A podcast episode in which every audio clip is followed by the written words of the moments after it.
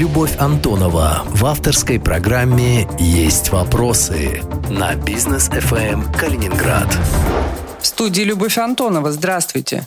Сегодня у меня есть вопросы к Павлу Погребникову, основателю и генеральному директору компании Ampertex. Как было анонсировано, в октябре в индустриальном парке Храброво откроется завод по производству синтетических нагревательных нитей Ampertex. Открылся? Откроется э, в октябре, э, к концу октября. Мы в этом году не будем делать, э, наверное, публичных каких-то красивых мероприятий. Скорее всего, это будет техническое открытие, а, больше для сотрудников, больше для партнеров, которые поставили оборудование. А такое красивое открытие для всех гостей, для журналистов, для общества мы сделаем чуть позже, когда спадут ограничительные меры, и мы сможем а, более-менее комфортно как-то Но это запуск приглашать. производства или это просто такой этап формальный, парадный, что ли? Я бы разделил две эти вещи. Первая часть – это запуск завода как таковой. У него нет одного дня, потому что технологическая линия так построена, что запускается по очереди каждый из переделов.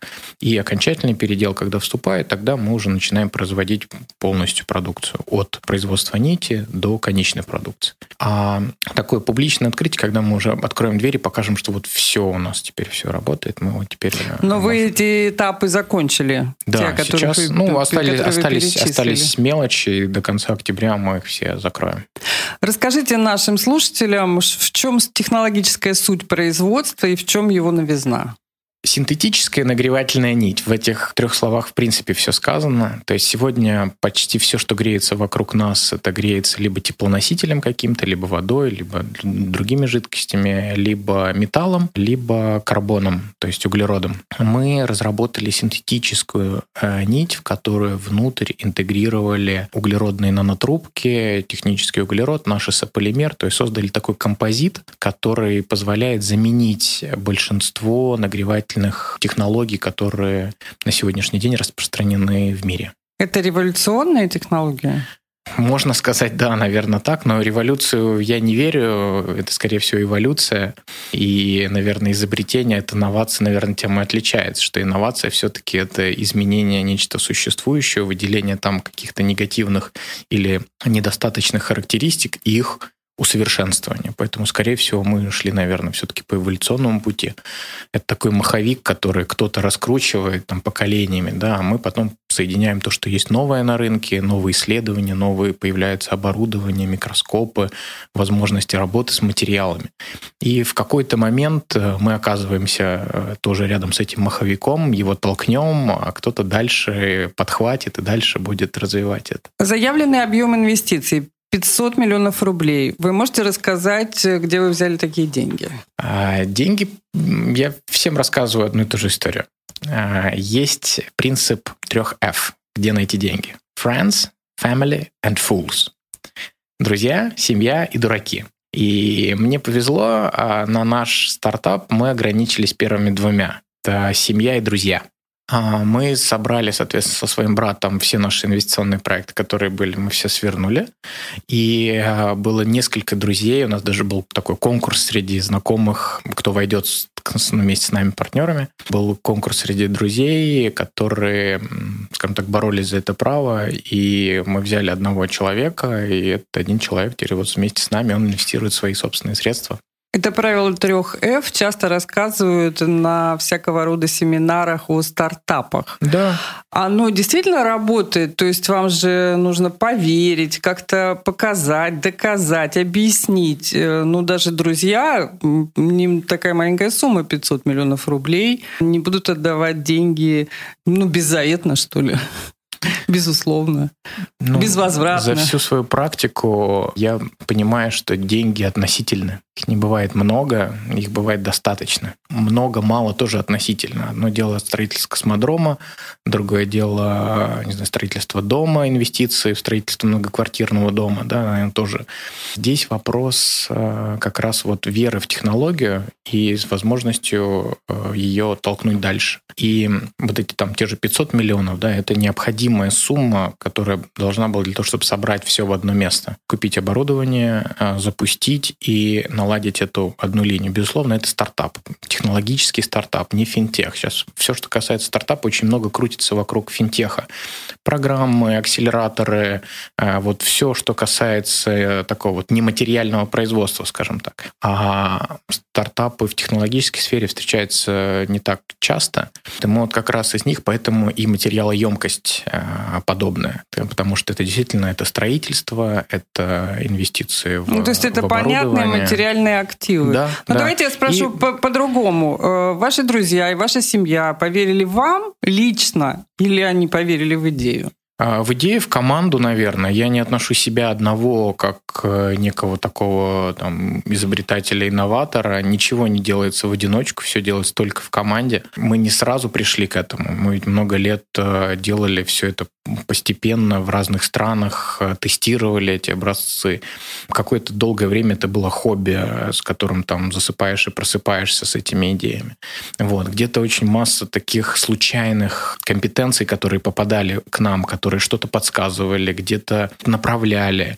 Абсолютно безвозмездно, но тем не менее это позволило выкристаллизовать э, эту идею, собрать ее и дальше тестировать.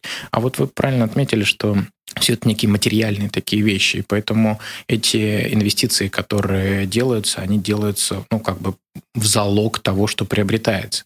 То есть э, всегда надо иметь э, возможность сделать шаг назад, и с точки зрения э, денег тоже.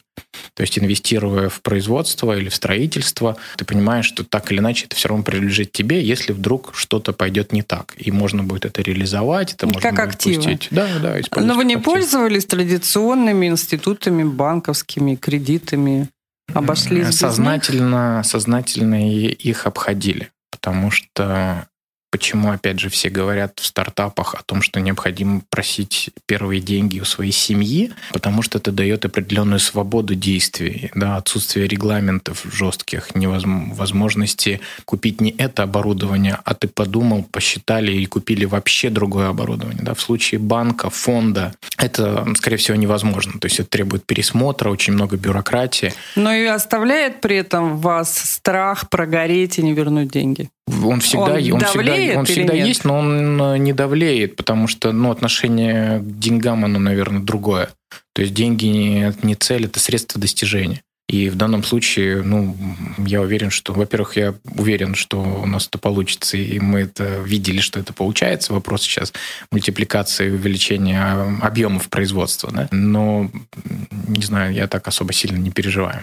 Есть еще партнеры. И партнеры из Китая, Испании, Белоруссии, Финляндии. Каким образом э, вот это партнерство создавалось? Ну, это такое сарафанное радио, наверное. Когда где-то ты рассказываешь об одной, о, о своей идее, о своей технологии, а там существует нерешенная проблема.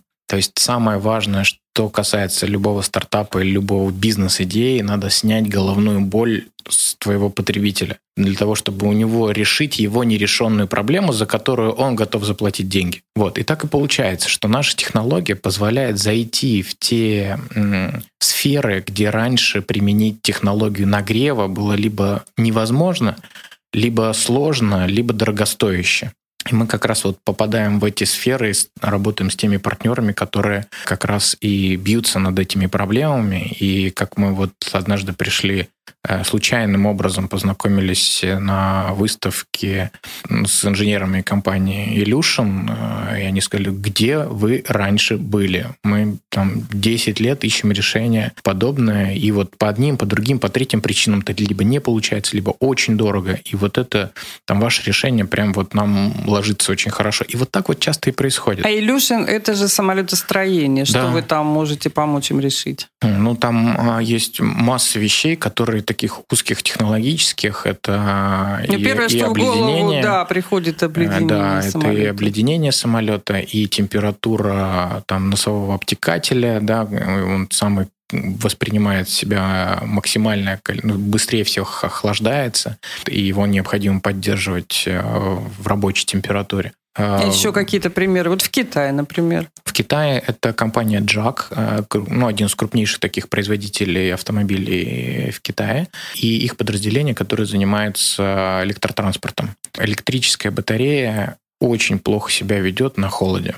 но даже нельзя заряжать при низких температурах, а, не говоря уже о запуске, о холодном запуске, либо о движении. Оно очень быстро разряжается и очень медленно заряжается, и быстро выходит из строя. Очень важно, чтобы батарея электромобиля была комфортной, ну, там, эксперты э, китайского производителя говорят, что 45 градусов должно быть.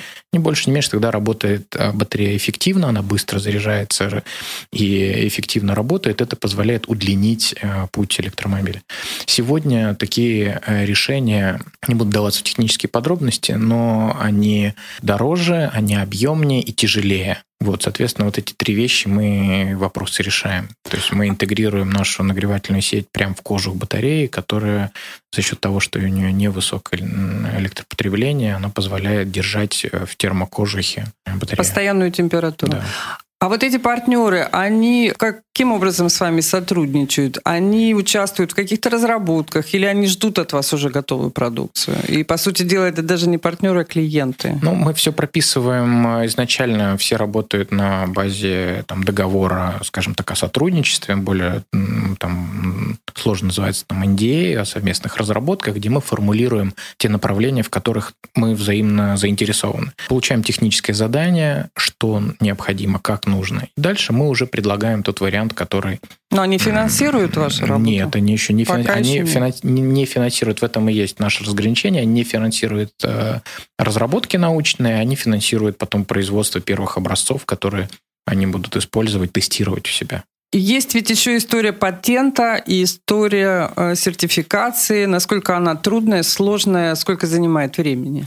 Э, она не трудная, не сложная, но длинная. И, знаете, она с каждым годом все больше и больше теряет свою актуальность. Ведь э, в патенте это такая, как говорят, на полка двух концах. С одной стороны, ты защищаешь свою технологию, с другой стороны, ты ее открываешь всему миру. То есть тебе надо рассказать полностью всю технологию и сказать, что вот я ее блокирую на 5 лет. А через 5 лет уже очень сложно продлить этот патент, и масса есть таких историй, как та же мембрана Gore-Tex, которые отказались от Э, дальнейшего патента на свою мембрану. Да? На рынке важно тот, кто первый начнет э, выходить на рынок, первый начнет э, использовать.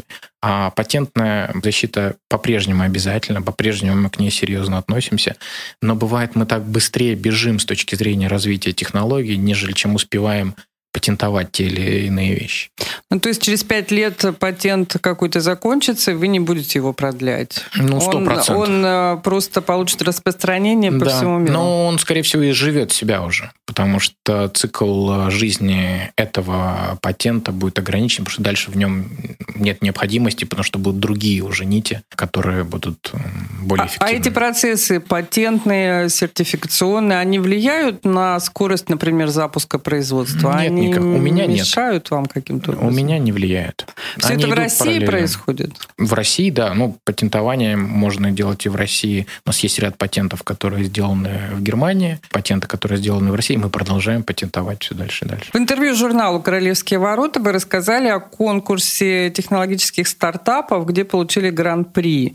Очень интересно, как это случилось и как вы оказались в Стэнфорде. Это там происходило? А, ну, смотрите, здесь, наверное, надо отбросить. У всех картинка, возможно, рисуется такого Оскара некого, да? Ну, Или конечно. там ну, что-то такое, красная дорожка, красивый Самый костюм. знаменитый американский нет, университет. Нет, конечно, это... У нас происходило это не так.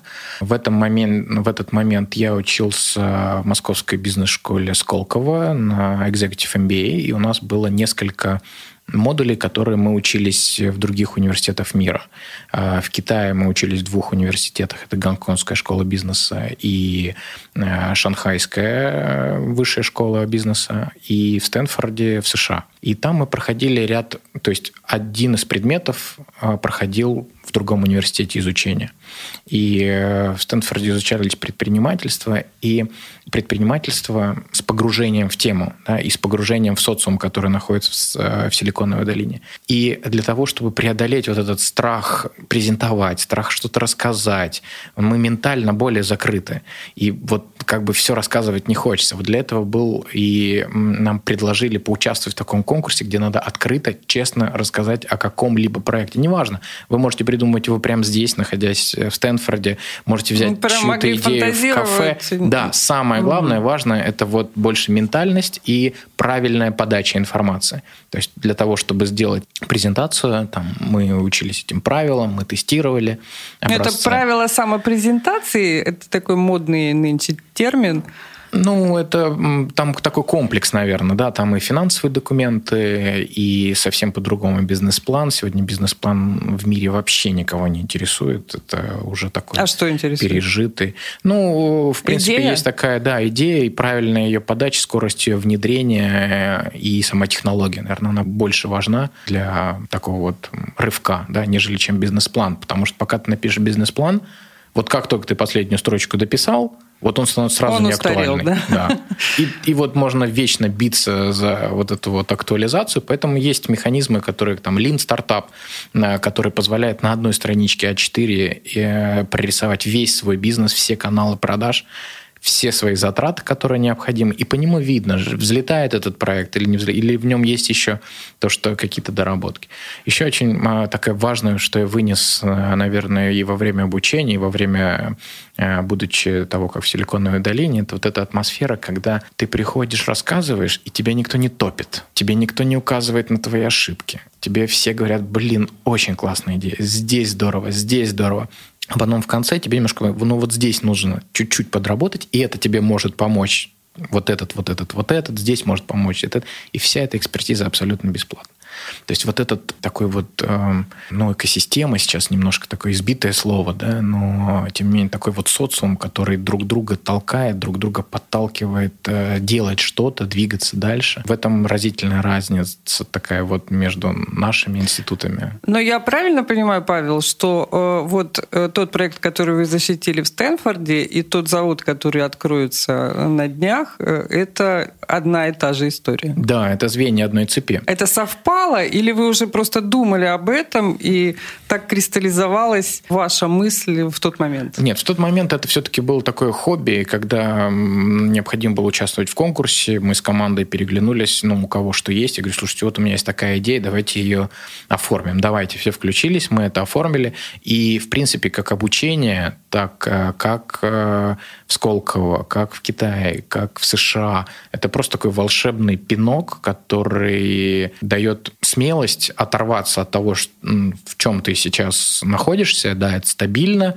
а вот страх, преодолеть страх неопределенности, выйти вот эту за зону комфорта и заняться чем-то новым, вот э, это, наверное, важнее всего было. Но вы согласны, что в тот момент все произошло? Да, в тот момент я вот э, после конкурса, после вот этой победы, я сознательно вернулся в Россию и начал э, собирать э, команду и готовиться к тому, чтобы начать этот проект. Это удивительная история? Не знаю. Необычная? Так бывает? Ну да, наверное, бывает. У меня очень много есть таких вдохновляющих историй которые можно услышать по всему миру. Конечно, кажется, ну, Почему, почему, почему нет? нет? Почему нет? Да. Но там ведь есть еще одно ответвление. Вы отказались продать стартап, как вы рассказывали, и э, купить его хотела компания Tesla. И любой другой согласился бы, мне кажется, потому что такое общепринятое мнение по поводу стартапа, что его, их создают именно для этого. Создать и продать. А почему вы так не поступили? Ну, здесь тоже, знаете, в мелочах. Во-первых, не компания Tesla хотела приобрести а непосредственный руководитель R&D компании Tesla. То есть он бы То лично Он купил. как бы лично. Угу. Потому что все, с кем ты общаешься в Силиконовой долине, все являются или инвесторами, или стартаперами. Но этих будь историй, кстати, уже много, да. Будь-то, да, если Какой-то он... человек, сидящий рядом в кафе, вдруг оказывается твоим бизнес-ангелом. Это абсолютно правда. И если он не окажется вашим бизнес-ангелом, но с вами переговорив, он найдет вам другого бизнес-ангела, потому что они общаются все вместе. И если тема финтеха не его, да, то он позвонит трем-четырем бизнес-ангелам, чья это тема, и просто за счет базовых таких понимания оценки проекта он скажет, блин, классная идея, там встретиться с ними, мы сейчас в кафе таком-то, подъезжай. И будьте уверены, что один из трех обязательно приедет с вами пообщаться. А что это такое? Это культура другая, это видение другое. Потому что мне всегда казалось, что есть немного фантазии в таких историях, и я действительно их слышала. А, нет, наверное, знаете, больше рассказывают о положительных историях. О провалах не рассказывают. Да, и очень зря. И очень зря провалы гораздо интереснее. Они, из них гораздо больше выносишь... Э, ну, Насим Талеб, известный философ, об этом много говорит. Так почему все-таки вы отказались продавать? А, не было проекта. Очень просто. То есть, если бы мы встретились сейчас, например, да, на этой базе, уже было бы что продавать и была бы стоимость. А на тот момент это была идея, это были несколько образцов, да. Но ведь он готов был что-то купить. Да, ну, потому что когда ему презентовали, а там история такая, что к каждой группе присоединяется кто-то из Hewlett Packard, кто-то из Google, к нам вот попал а, товарищ из Теслы, вот, ему надо презентовать. И презентовать это тоже один из элементов обучения, то есть и презентация в лифте называется, то есть когда за 45 секунд тебе надо выдать все. Вот идеи, истории своей бабушки, не знаю, что до э, финансовой модели, там, ебеды, все надо выдать за эти 45 секунд. И после этого, как мы ему выдали это, он сказал, блин, все классно, давайте, слушайте, я готов прям вот купить эту историю. Но я был лидером проекта, я говорю, ну, послушайте, покупать сейчас нечего просто. И откровенно я даже всерьез не воспринял эту историю. Ну, ну понятно, то есть знаете, можно купить за 100 долларов листочек с чертежом, да, на да. котором стрелочками написано, что, откуда и куда, а можно купить завод, и он будет стоить 100 миллионов да, долларов. Ну, абсолютно видимо, верно. Такая здесь, логика, да. Здесь, здесь скорее было так. И это некий такой комплимент еще в этой среде, то есть, как говорит, о, слушайте, я готов купить. То есть, это, ну, такой а, не поймешь, то ли это серьезно, то ли это нет, но когда уже там в конце там, вручали и были последние слова, оказалось, что это было серьезно. Но история красивая, ну, такая, тем не менее. Да, смешная. Электропроводящий полимер. Правильно я произношу да. то, э, что вы будете выпускать и выпускаете. Э, меня интересуют два вопроса. О безопасности, потому что все, что нагревается, может загореться. Угу. И о дороговизне, ну, условно, э, вы подогреваете крышу, чтобы на ней не скапливался лед и не росли сосульки, а коль она будет подогреваться за счет электричества, платить за это будут жильцы. Если, э, как мы уже с вами обсуждали, эта кабина самолета обогревается при помощи вашего полимера, то платить за это будут пассажиры. Ну, потому что электричество стоит денег, и оно дорогое в России. Что вы на эту тему скажете? Ну, давайте по порядку. Первое да. Безопасность. И в этом ключевая одна из наших э, конкурентных преимуществ. У нас никогда не воспламеняется нитка потому что как раз металл нагревается до 1100 градусов, да, и, естественно, прожигает все вокруг. Это вот металлический обогрев пола, это крыша. То есть вот то, что сейчас популярно, это вот нагревательный кабель, да, он действительно сильно он нагревается. металлический. Да, и да. он, конечно, сильно нагревается. У нас металла нет вообще, поэтому мы а, за счет того, что базовый полимер – может быть разный, от полипропилена до полиэфира, у него температура плавления разная. Но самая максимальная точка плавления 360 градусов полиэфир, высшая точка. То есть он даже не дотягивает до момента, когда можно воспламениться. При этом нитка, условно говоря, там догревается до 100 градусов, полипропилен, самый первый наш полимер, полипропилен просто расплавляется, разрывает сеть, по которому, э, так просто говоря, бежит электричество, да, и не разрывает эту сеть, не происходит дальнейшего нагрева. Все, система отключается. Вот, это по безопасности. Кроме того, мы же делаем не только нитку, мы делаем нитку, сетку, ткань из этого, твердые нагревательные элементы из этого как раз стоимость, второй ваш вопрос, да, стоимость да, дороговизне, да, кто за это будет платить. потому что ну, электричество это даже не газ, это дороже. Да, и вот здесь вот мы с вами можем на два момента. Первый базовый элемент – это стоимость владения. Вот не стоимость покупки, да, а стоимость владения, которая, если сравнивать стоимость владения электромобиля и обычного автомобиля, да, то в периоде там, 5-10 лет он, он дешевле обходится, чем автомобиль с э, двигателем внутреннего сгорания.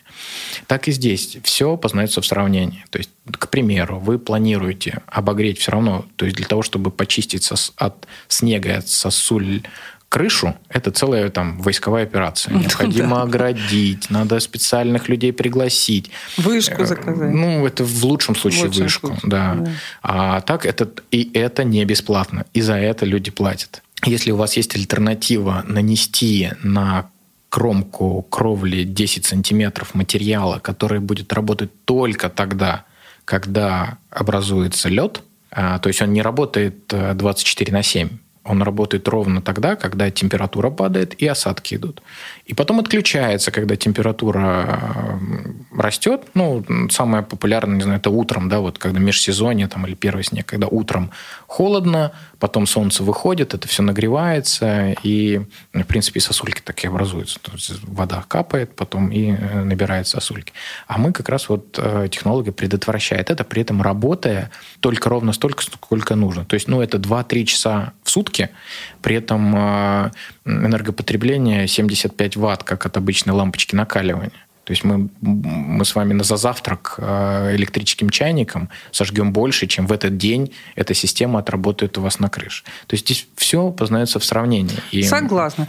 Но э, то, что мы говорим, все-таки ваше направление вашей деятельности это B2B, это для бизнеса или ну, та же крыша, как пример, это уже частный сектор и это клиентская компания?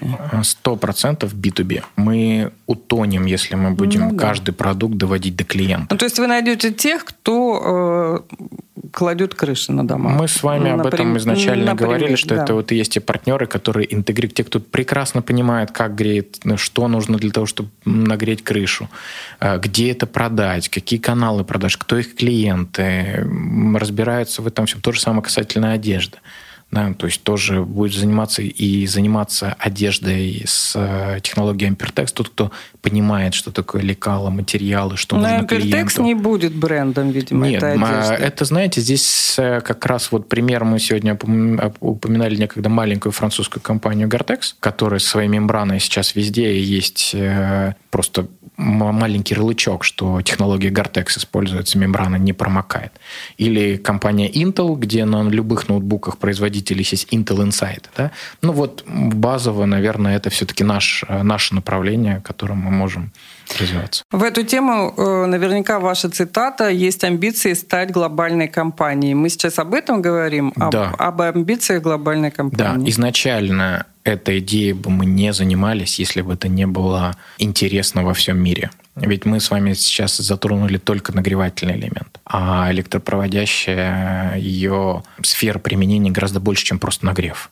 И один из э, сейчас элементов мы прорабатываем и с крупнейшей российской, ну уже европейской компанией Технониколь, это контроль протечки когда, ну вот представьте себе крышу там 5000 квадратных метров, а, летом там где-то происходит дырочка, и все лето в эту дырочку набирается вода. А потом зимой эту крышу разрывает, и собственник оказывается без крыши зимой, без возможности его как-то ремонта быстрого. Да, так вот, э, мы планируем интегрировать тонкую нашу сетку с минимальным вообще подключением для того, чтобы просто происходило короткое замыкание. Когда капля воды попадает на сетку, на 5000 квадратных метров оператора появляется точная координата, где это происходит, и он долго не думая бежит туда, кладет заплатку 3 на 3, метр на метр, 5 на 5, неважно, но это будет гораздо дешевле и эффективнее. И ценность очень большая подобного продукта. Мы говорим о глобальной компании в мечтах. При этом объясните выбор парка Храброва для запуска первого производства по логистике, по идеологии, потому как довольно сложно сегодня работать в России. Свобода, наверное. Свобода выбора. Это то, что очень это приобретается не сразу. Это то, от чего бегут из корпораций, то, почему увольняются из больших компаний, это свобода выбора вот где я хочу, там и будет. И мой приоритет, почему здесь, я считаю себя калининградцем. Я очень люблю э, область, историю, все что угодно. Я очень хотел, чтобы это было э, в Калининграде. А это вот субъективные причины, да, не говоря там, даже отбросив громкие слова, как патриотизм, как э, желание что-то доказать. Уже давно никому ничего не доказываю, э, это уже неинтересно. Хочется то делать и жить этим проектом.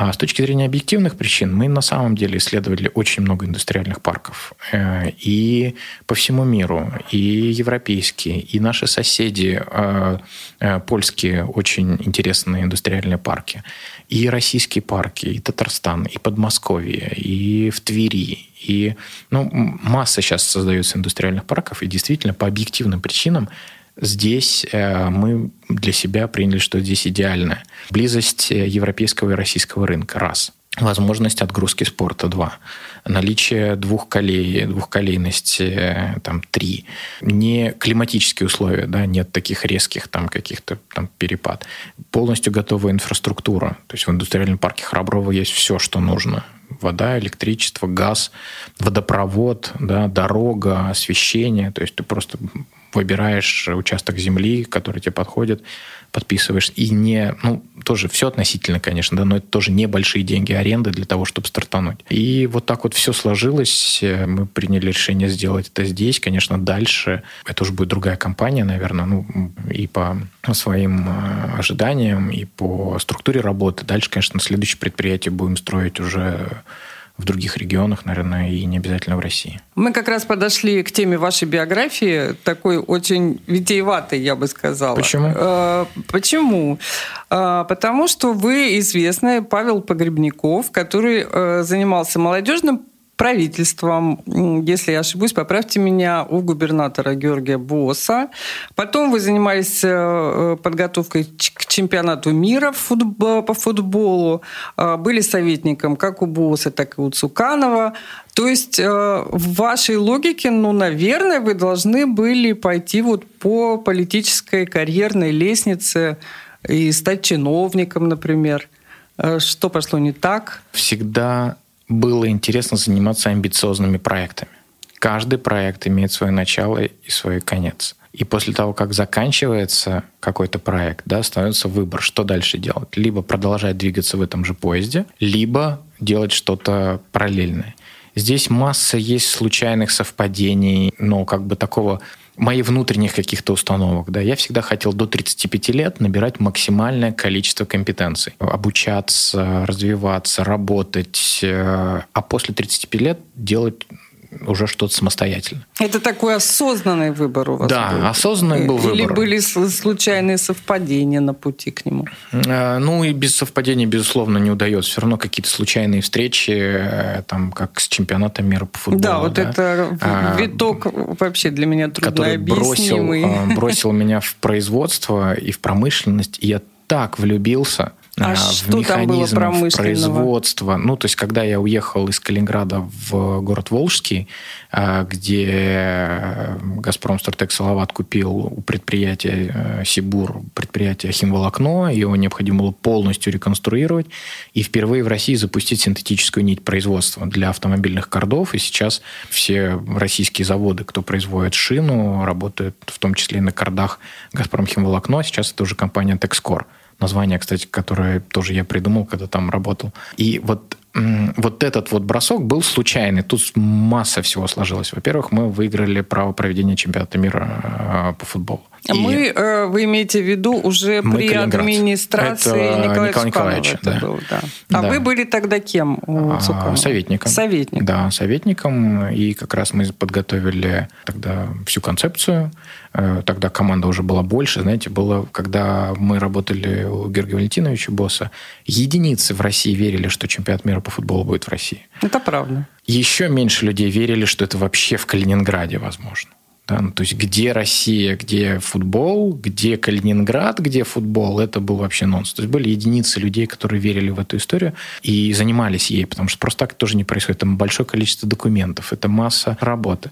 Когда уже мы победили и получили это право проведения, то здесь вступали другие компетенции. Здесь вступали уже больше проектировщики, строители. Это их профессиональная сфера Вы была. имеете в виду, что уже началась сама стройка, и вот э, в нее надо было вкладываться. Да. А, Непосредственно но... вот в сваи, Получать другие компетенции, наверное, песок. да. Угу. да. И это и здесь очень важно, что не бывает людей, которые умеют делать все. И я прекрасно себе давал, отдавал отчет себе, что я ну, в стройке есть более компетентные люди, так скажем. И дальше просто сидеть и наблюдать, э, там, контролировать было неинтересно, а при этом моргнула возможность колоссально поменять э, жизнь. Давайте, поменять... прежде чем вы об этом скажете, вот советник губернатор, вы молодой человек, вам сейчас 38 лет, тогда вам было около 30, правильно? Да, наверное, Ну что вы могли советовать, в какой области, как э, получают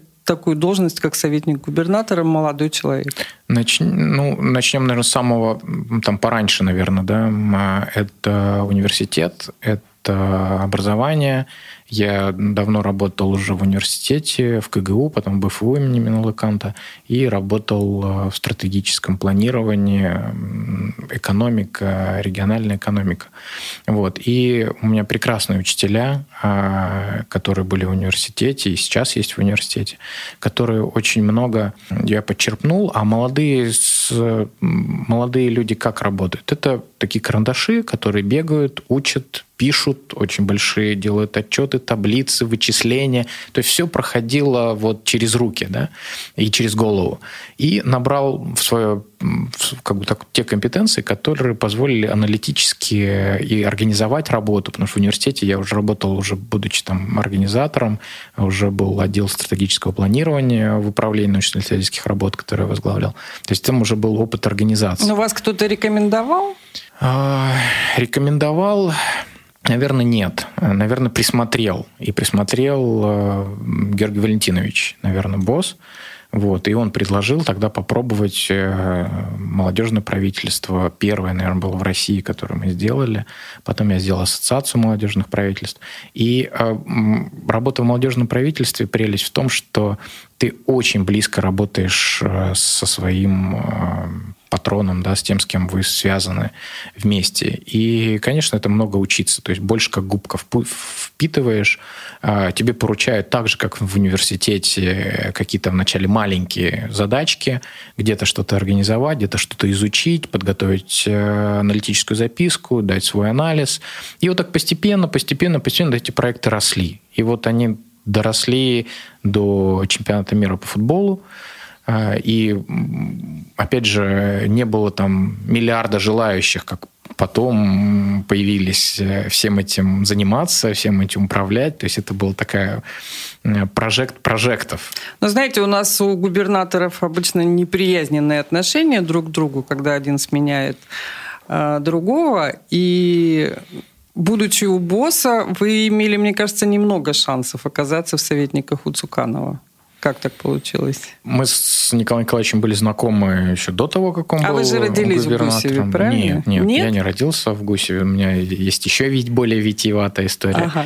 Вот. А в Гусеве я оказался в седьмом классе только, а так до этого я родился в городе Фрунзе, Киргизия, потом в Алма-Ате, потом город Львов, Украина. Военный наверняка Да, классический папа. такой mm брак, мама медсестра, папа военный. Вот. И, конечно, мы каждые там пять лет меняли школу, меняли место жительства. Это через три года. И эта школа, которую я закончил в ГУСе, это была пятая школа, которую я уже закончил. Ну и потом, конечно, уже поступил в университет. Вот. Ну, я не знаю, тут э, вопрос. Я не думаю, что Николай Николаевич определялся с точки зрения там нравится, не нравится или каким-то другим. Был важный проект, и те компетенции, которые были у меня и у нашей небольшой команды, вот, от них отказаться было невозможно, потому что это не, не было времени на раскачку.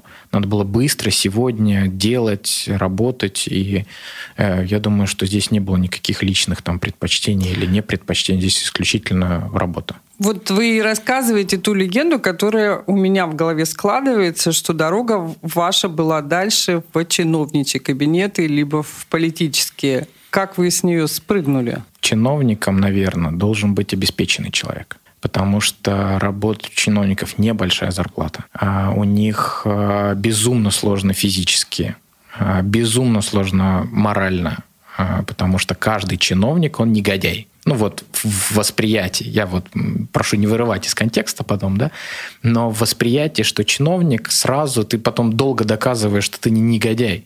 И вот этот моральный груз, который все время давит на тебя, что ты либо где-то воруешь, либо что-то там откаты берешь, либо еще что-то. При этом э, я возвращался в свою комнату в общежитии, работая как у Георгия Валентиновича, так и у Николая Николаевича. Вот, и у меня уже было двое детей, и по-прежнему не было там возможности взять ни ипотеку, ни не было возможности служебного жилья. Вот. И тут, конечно, стал вопрос э, такой бытовой. И то предложение, которое мне сделала компания «Газпром», ну, было несопоставимо с теми условиями, которые были, были у меня на тот момент. И вот все сложилось. Мы закончили проект. Я, ну, я не сразу, с третьего раза согласился переехать и возглавить другой проект. Потому что мне важно было закончить э, ту работу, которую мы сделали, найти людей, кому передать, э, и со спокойной душой уйти. Мы сейчас о чемпионате мира. Чемпионате мира, да. И здесь все сложилось, и после этого мне позвонили, после того, как мы выиграли право проведения чемпионата мира по футболу, как раз еще раз мне пригласили, уже третий раз, скажу, ну все, ну вот как бы все, давайте. Вот, и тогда я, конечно, поехал. Опыт э, работы в правительстве Калининградской области, опыт работы в большой государственной корпорации. Что бы вы сказали молодому человеку, который бы за советом к вам обратился? Да, и третий – это вот собственный стартап. Что ему выбрать? Какие вы бы ему аргументы предоставили? Где себя пробовать начинать? Начинать надо там, где нравится. Я уверен, что если человеку нравится печь хлеб, то к нему со всего города будет съезжаться за его хлебом. Если он, ему нравится косить газон, то он будет расписан, его работа будет расписана. Но для этого надо нравиться. Поэтому заниматься надо только тем, что молодому человеку нравится. И в этом развиваться свои компетенции. Ни один университет этому не научит. Ни одна школа этому не научит. А в университете и в школе, в большей, ну, наверное, больше школе надо учиться м, таким ментальным навыкам. Коммуникации, общению, презентациям, э, смелости, каким-то э, изобретательству такому простейшему. Да? Не бояться делать сделать шаг вперед. В университете необходимо закрепляться фундаментальными знаниями, а, потому что важно, и это в обучении, кстати, я вот прочувствовал, когда на заводе многие вещи делаешь интуитивно, а потом, когда обучаешься, кажется, да это уже 20 лет назад написано, уже столько практик по этому поводу. А мне казалось, что я допетрил до этого дела. Так вот, и когда потом вот эти все фундаментальные вещи проходят, тогда ты очень быстро э, можешь изменить ситуацию, которая вокруг тебя, и э, понимаешь там, где предел, и где можно пробовать что-то новое. Э, поэтому в университете необходимо вот этими фундаментальными знаниями э, обрастать. И я бы очень рекомендовал каждые 5-7 лет кардинально менять сферу деятельности. Все-таки спрошу про нравится, но не приносит деньги. Наверное, вот это вот база фундаментальная да, когда возможностей, бизнес-возможностей, ну вот в округе миллион, вот просто масса, то есть куда бы ни пойдешь, везде видишь бизнес-возможность. Нам очень повезло со страной. Здесь бизнес-возможности еще на x3 больше, чем в Европе или в США. Можно брать практики существующие или бизнесы, существующие там несколько лет назад, успешные, прошедшие горнила э, общества и бизнеса, брать модель, адаптировать это здесь и, и делать это здесь. Но для этого нужно иметь фундаментальные знания, как построить бизнес, с чего начать. И ментальные. Надо уметь договориться, надо уметь правильно это оформить, надо это прочитать, надо это обсудить, привлечь кого-то еще, собрать команду, потому что идеальных руководителей не бывает. Э, сотрудников идеальных не бывает.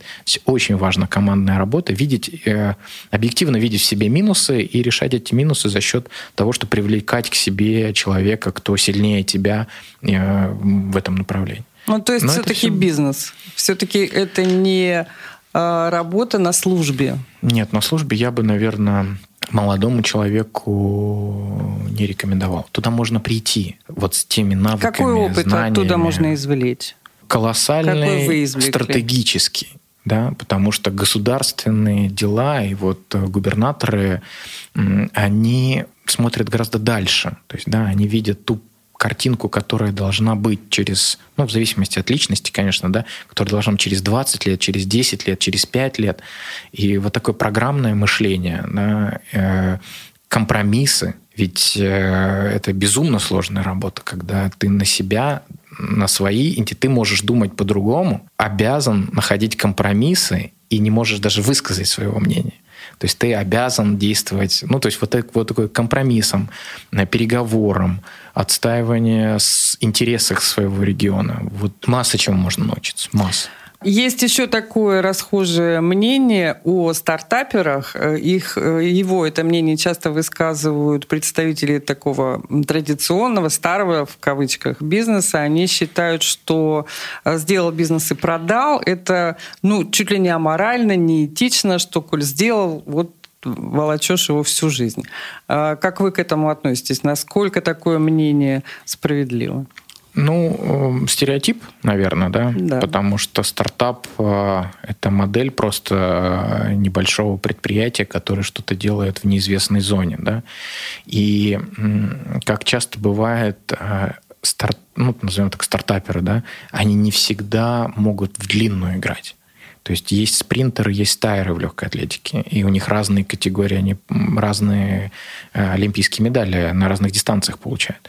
Вот, и здесь то же самое. То есть не, не всегда стартапер может продолжать. довести, продолжать ну, а есть в рутине. кто может продолжать, кто создает э, для себя, для своего будущего бизнес и э, продолжает с ним работать, развивать. И вот такие случаи же тоже есть. Ну, это тоже такая ловушка. Это сложнее. Почему? Ну, потому что, знаете, как с детьми то же самое. То есть кажется, что лучше вас никто не знает, как надо делать. Никто не знает, как э, развивать твой же бизнес, который ты выстроил, ты все знаешь, всю историю его знаешь. И в этом ты попадаешь в такой вот свой э, флакон, э, и порой пробиться через него очень тяжело.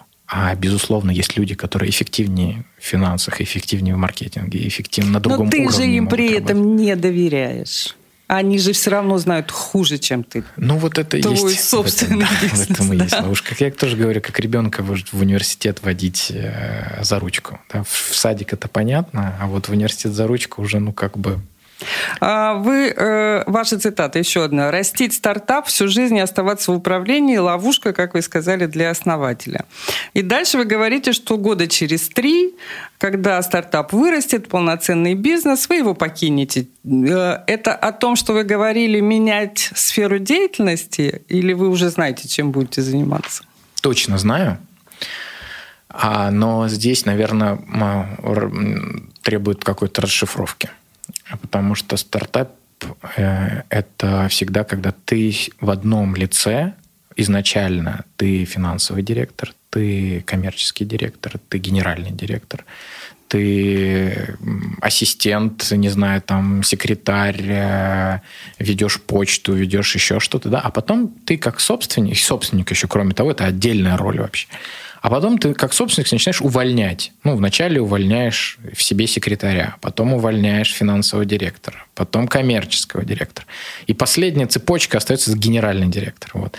И надо будет уволить в себе и генерального директора, и найти того человека, кто занимается, сможет операционкой, потому что функции собственника, они тоже сильно отличаются от функции генерального директора. Вот. Это такой вот, это первая часть такого мармезонского балета. А вторая история, что так много всего интересного вокруг, что, безусловно, хочется позаниматься еще. Еще чем-то другим, кардинально поменять. Становишься богаче от этого внутренне. То есть эм, настолько расширять, знаете, как вот жить в одной комнате, а потом жить в двух комнатах, а потом в трех комнатах, потом в четырех комнатах, потом садик маленький становится совсем по-другому мироощущение, совсем по-другому смотрится на мир, совсем по-другому смотрится на отношения, на бизнес, на, на, на То все. есть с момента э, создания стартапа надо уже думать о том, кто будет его генеральным директором, исходя из вашей Знаете, логики. даже есть... И даже это, даже не моя, его. это даже не моя логика. А есть правило, что бизнес надо строить сразу так, чтобы его продать. И это не значит, что ты его продашь это значит, что в нем сразу все процессы должны быть выстроены настолько прозрачно, эффективно для того, чтобы быстро потом можно было продать, чтобы это не было болото, которое никто не купит. Да? Бухгалтерию надо сразу вести. Если ты хочешь делать международную компанию, тебе надо сразу вести по определенному, там, может быть, в двух системах даже вести бухгалтерию, отчетность какую-то делать, а, выстраивать э, команду по-другому, вести социальные сети по-другому – и если ты сразу об этом понимаешь, то ты эффективнее сам бизнес построишь. И не факт, конечно, что ты его продашь. Ты можешь заниматься действительно там в этом всю жизнь, это может быть семейная компания, дальше там дети заинтересуются этим, будут заниматься. Но эффективность при этом э, тезисе изначально, что ты строишь сразу компанию, которую будешь продавать, она внутренне перестраивает немножко все процессы, которые у собственника или там у основателей позволяет работать эффективнее. Вы открываете завод. В каком статусе ваша компания сейчас? Она все еще называется стартап? Конечно, конечно. Почему? А, стартап, потому что это мы еще не представлены на рынке, у нас нет второй линии как минимум, то есть это еще по-прежнему такая терра инкогнита, а, такой голубой океан, в который ты выходишь. И вот до тех пор, пока как только там появятся первые акулы, которые начнут тебя подгрызать, вот, наверное, тогда уже и это становится бизнесом. Это Любовь Антонова и программа «Есть вопросы» на Бизнес ФМ эм Калининград. Интервью основателя и генерального директора компании «Ампертекс» Павла Погребнякова слушайте на сайте bfm39.ru, в подкасте «Бизнес ФМ эм Калининград» и в разделе «Подкасты» на сайте «Клопс». Любовь Антонова в авторской программе «Есть вопросы» на бизнес FM Калининград.